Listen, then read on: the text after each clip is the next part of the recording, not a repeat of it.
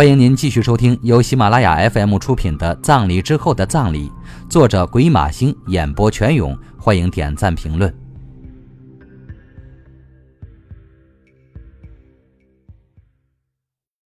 第八集，八哥与梳头女。莫兰一点都不喜欢施正云，这不仅是因为他说起话来永远答非所问、吞吞吐吐。还因为他向来都不喜欢背着老婆偷偷摸摸的男人，更何况这男人表面看还比谁都老实。今天中午，莫兰第一次看见施正云跟骆小文坐在同一张餐桌上，就肯定这两人有暧昧关系，因为他一直在看他，对他殷勤的有些过分。在席间，莫兰弯下身子去捡不慎掉在地上的筷子。还看见骆小文把脚搁在施正云的皮鞋上。莫兰认识施正云的妻子齐海波，他真不明白，美丽、热情又爽朗的齐海波当初怎么会看上这个又腻歪又没性格的男人。他们根本就不相配。骆小文说。吃完饭后，莫兰跟骆小文在一起洗碗的时候，有意无意的提到了施正云的婚姻。没想到骆小文反应激烈。没错，他们是不配。施正云这猥琐男人根本配不上大方漂亮的齐海波。莫兰心道。可是，为了套骆小文的话，他决定故意说反话。你有什么根据这么说？我觉得他们很相配。骆小文皱了皱鼻子，一脸不满。他根本不爱郑云哥。他看中的就是郑云哥的钱，骆小文说，在他脸上，莫兰没看出一丝丧母的悲痛。骆小文并没有继承母亲白丽莎的花容玉貌，她的脸说不上漂亮还是难看，只能说是勉强看得过去。如果稍加化妆，莫兰想，也会是只艳丽的花蝴蝶，只不过这种美是经不起推敲的。这跟天生丽质的齐海波根本不能比。骆小文唯一能与齐海波抗衡的就是年龄。骆小文刚刚二十出头，而齐海波已经超过三十了。你怎么会知道他只爱施正云的钱？莫兰问道。因为我看见他跟别人约会。骆小文露出恶毒的微笑。他一直以为自己瞒得很好。可惜世界上哪有不透风的墙？齐海波另有情人，莫兰吃了一惊。他不喜欢婚外情，但更不喜欢骆小文说话的语调，所以他忍不住要帮齐海波。他真想问问骆小文：“你管人家夫妻的闲事干嘛？什么目的？”不过这种事可不能乱说。你怎么知道他在跟人家约会？他小心控制着心里对骆小文的反感，问道。那个男人坐在车里，齐海波弯过身子跟他说话。他们说了一会儿，那个男人忽然从车里伸出一只手，一把将他的头搂了过去。他们接吻了？那倒没有，不过我觉得比那还厉害。骆小文盯着水池看。快说，他们究竟怎么了？莫兰太感兴趣了，不禁停下了手里的活那个男人把他的头搂下来。盯着他看了很久，然后，他那只搂着他脖子的手，慢慢的摸着他的脸，摸着他的头发、他的耳朵，摸着摸着就又收了回去。随后，他就开车走了。骆小文一边说话，一边也忘了洗碗。的确够暧昧的，莫兰想。不过，这也不能肯定他们有关系啊。隔了一会儿，莫兰才说，他心里隐隐觉得。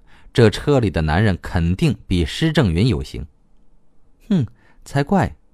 骆小文白了莫兰一眼，而且就一次也不能说明问题吧？莫兰没理会他，继续采用反击法。所以就要找出那个男人才行。你跟踪他了？不，我记下了他的车牌号。最后，我通过很多门路，终于查到了这个男人的名字和职业。骆小文得意洋洋地说：“你是不是把这些都告诉施正云了？”莫兰问道。他敢肯定，骆小文不会把这秘密暗自吃尽。果然，骆小文理直气壮地说：“我不能让郑云哥蒙在鼓里。郑云哥还去找过他。”你这多事的小毒妇，莫兰心里骂道。那么，那个男人是谁？他是个警察，还当官呢，叫郑恒松。他承认他是在一个案子里认识齐海波的。郑云哥问他：“你是不是跟我老婆现在还有关系？”那个男人很恶劣，他笑着跟郑云哥说：“捉奸要在床，不然就告他诽谤。”他还跟郑云哥说：“要相信自己的老婆，耳朵根子不要太软。”骆小文说到这里，愤愤不平，把抹布扔在水槽里，溅起一圈水花。郑云哥说：“那人根本就不像警察。那天晚上，郑云哥去找他，他在打台球，居然贴肉，穿着件露膀子的闪闪发亮的黑色皮背心儿，嘴角还叼着烟，看上去完全像个流氓。原来是斯文败类啊！居然还有贴肉、穿着露膀子的黑色皮背心的时候。”莫兰立即对这个男人产生了极大的好奇心。从刚刚骆小文的叙述中，他感觉他跟齐海波不会什么事都没有，也许他们以前曾经交往过。算了，这毕竟是他们夫妻的事。莫兰劝道。骆小文冷哼一声，没说话。小文，我看得出来，你不喜欢海波，但海波毕竟形式上还是你嫂子。你该跟他搞好关系，更何况，你妈刚去世，家里人心情都不好，你郑云哥也一定不希望你跟海波把关系搞得很僵。莫兰假意安慰骆小文：“他们已经分居了。”骆小文突然说。莫兰又是一惊，不由得盯了骆小文一眼，心想：这一定是你希望看到的结果吧？什么时候？就在我妈死后的第二天，有什么特别的原因吗？莫兰觉得这种事肯定是有导火索的。前一天晚上，齐海波跟我妈在客厅里吵了一架，我妈大哭。后来施永安帮着我妈骂齐海波，郑云哥也帮着他们，齐海波就生气了。第二天，郑云哥醒来就发现他不见了。他们为什么吵架？莫兰已经听说那晚白丽莎的情绪很不稳定。我妈说齐海波不尊重她，她把稿子给齐海波一个月也没有回音。她本来是要齐海波帮忙发表的，但是齐海波说我妈写的东西太烂，根本不能发表。他们就这么吵起来了。齐海波是 A 晚报的编辑，他跟莫兰的关系一直很好。你妈还写稿子，她都写过什么？莫兰倒很想看看白丽莎的文章。他写言情小说和一些散文。他的笔名叫什么？他有很多笔名，有时候叫红格格，有时候叫花月容，还有很多，比如周秘书、谁比我命苦、大少爷的三姨太等等。那改天我要拜读一下，随便你。他的文章网上都能查到，那个姓沈的帮他发表过不少。骆小文说着，又冷笑了一声：“，我说的就是那个《S 晚报》的社长。”施正云是稍后加入交谈的。晚饭后，除了洗碗那一会儿功夫，他大部分时间都围着骆小文转，一会儿给他递水果，一会儿又帮他拿书，叫莫兰看得心里窝火。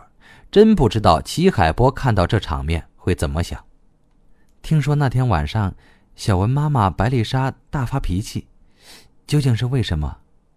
跟施正云说话时，莫兰决心化身成为一个白丽莎的崇拜者。他他一向这样。施正云一边说着话，一边玩弄着自己的五根手指头，好像在清除手指甲缝隙里的皮屑。男人做这种小家子气的动作，真让人不舒服。莫兰想。他一向脾气很差。一向这样，可是我听说他平时的脾气还是很好的。他一向这样。他对你发过脾气吗？莫兰被他那千篇一律的回答弄得快抓狂了。他就这样，还是那句，真是要命啊！建筑师的嘴怎么像八哥一样，只会重复同一句话？我真没想到，他以前跟我爸也谈过恋爱。莫兰决定换个切入点试试。他，他就是这样。施正云好像在偷笑。莫兰真想给他一记耳光。他忽然非常想念高静，如果他在，他一定有办法让这讨人厌的男人好好说话。因为他板起面孔的时候看上去非常威严，一般被他询问的嫌疑人都怕他。我爸好像瞧不起他，跟他也谈不来，可你爸就不一样了，你爸非常爱他，对吧？莫兰决心一定要撬开施正云的这张嘴，没想到施正云还是那句：“他就这样。”你是说谁？你爸还是白丽莎？莫兰真是败给他了，他们还不都一样？施正云不知从哪儿找出把小巧玲珑的指甲钳来。开始泰然自若的剪起手指甲来。莫兰最讨厌当众剪指甲的男人，真不知道有谁会让这样的人设计图纸，太恶心了。他们怎么都一样了？他只能装作没看见，耐着性子问道。施正云耸了耸肩，没回答。难道你爸跟他一样是女人？莫兰忍住火气问道。这男人的做派实在让他看不下去。要不是他自己对这案子很好奇，他真懒得跟这个男人说话。他觉得施正云这么做的原因无非有两个：一是故意冷落他，阻止他继续提问；二是做给旁边的骆小文看的。莫兰想，如果是前者，那说明施正云这人很不简单，嘴也不是一般的紧；而如果是后者，那这恐怕是莫兰见过的最恶心的挑逗方式了。您正在收听的是由喜马拉雅 FM 出品的《葬礼之后的葬礼》，作者鬼马星，演播全勇。他们都喜欢吃西餐，都喜欢看电影。骆小文插嘴道：“他正在用一把雕着美女头的木梳，精心的梳理着自己的那头长发。”丝丝黑发飘落在地上，再配上旁边哒哒的剪指甲声，莫兰觉得自己宛如进入了一家公共浴室的男女共用空间。他们的共同兴趣应该不止这些吧？他问骆小文。他们都喜欢写文章，写完文章都喜欢到处拿给别人看，还喜欢到处说自己有多爱对方。骆小文语含讥讽的撇了撇嘴，也许是受了骆小文的影响，施正云终于开口说人话了。他们都还喜欢演戏，都喜欢引人注目。听见八哥同志终于说了正经话，莫兰心头一阵欣喜，他决定乘胜追击。那天晚上的事，我听我爸说了，他为什么说这些话？难道那些男人里有谁对不起他？他问道。他知道自己的语气很急，而且问题也未免太赤裸裸了，但他顾不得了，只希望能抓住施正云说话的兴头，问出点什么来。这也是父亲交给他的任务。他注意到，自己的这个问题在这对地下情侣之间引起了小小的波动。骆小文停止梳头，抬眼跟施正云使了个眼色，随后，骆小文脸色阴沉的问道。你为什么要打听这些？我只是好奇。莫兰若无其事的笑了笑。会不会是你妈在念台词？她不是念台词，这就是她说话的方式。骆小文声音呆板的答道：“这么说，他是有所指？”莫兰马上接着问。骆小文跟施正云又交换了一个眼色。施正云已经剪完指甲了。这会儿正在用指甲钳背后的锉刀磨圆指甲的棱角，还真讲究。他指的是谁？莫兰再问。他指的是沈世强。施正云的眼睛盯着自己的指甲，好像在对指甲说话。沈世强。莫兰回头问骆小文：“他跟你妈有过节？可他好像一直在写文章，捧你妈？对，以前这个姓沈的跟我妈是关系不错，但最近也不知道为了什么事，我妈经常嘴里对他骂骂咧咧的，否则也不会把文章交给齐海波了。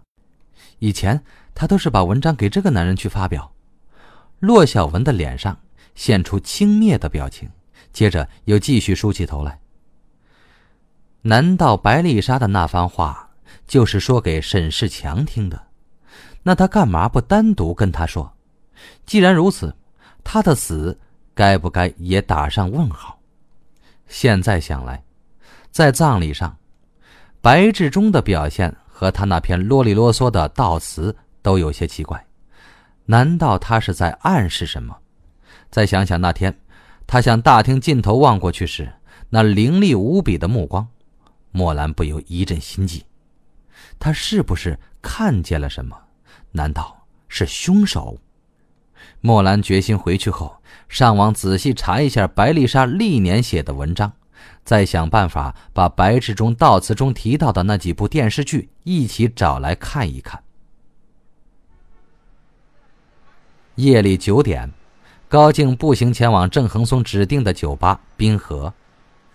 这是一家坐落在市中心地带的小型酒吧，里面的装饰非常新潮，客人的打扮也很时尚。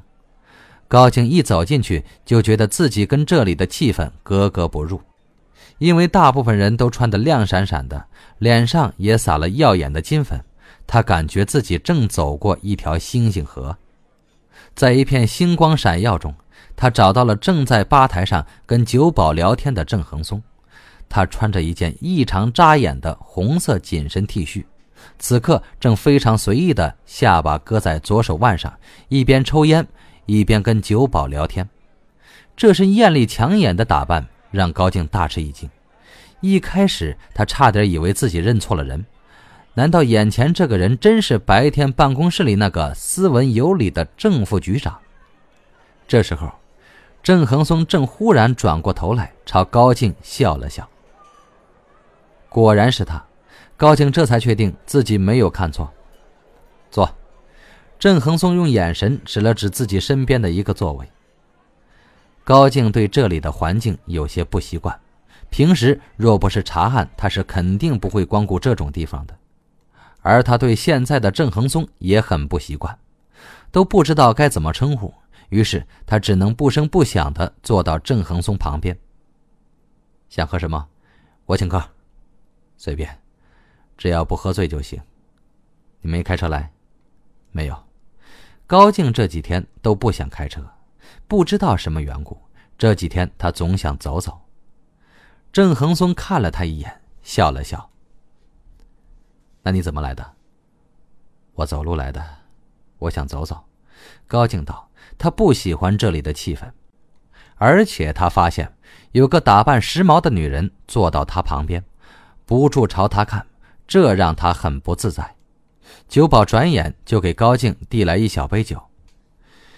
酒的滋味还不坏，但高静没什么兴趣。他现在只等着对方揭开谜底。他实在太好奇了，不知道郑局长嘴里所说的那个他认识的女人到底是谁。这酒心情不好的时候喝最好。郑恒松看着他喝了一口酒。淡淡的说了一句：“高静差点把酒吐出来，难道我心情差就这么明显吗？”他真想去照照镜子。旁边那个女人似乎也听到了这句，好奇的盯着他看了好几秒钟。看什么看？我又不认识你。他有点恼火。这时候，他听到身边的郑恒松静静的说：“我对你的事很关心。”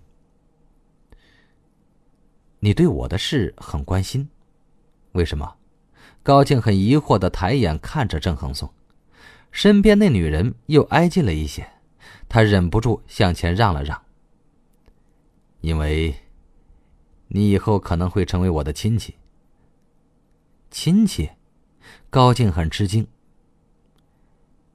明说了吧，我看上了你女朋友的表姐，现在，需要你帮我点忙。什么？乔娜，高静大喝一声，把旁边的女人吓了一大跳，她差点从椅子上摔下来。接着，她终于狼狈的离开了。可高静根本就没法注意他，他脑子里现在满是乔娜那耸肩抽烟的蛮横模样，真是晴天霹雳。斯文有礼、风度翩翩的深水虾松哥，居然看上了粗鲁暴躁、满嘴脏话的乔娜，太叫人意外了。可是，我女朋友只有一个表姐，她还是不敢相信，怀疑自己听错了。就是他，高静吃惊的说不出话来。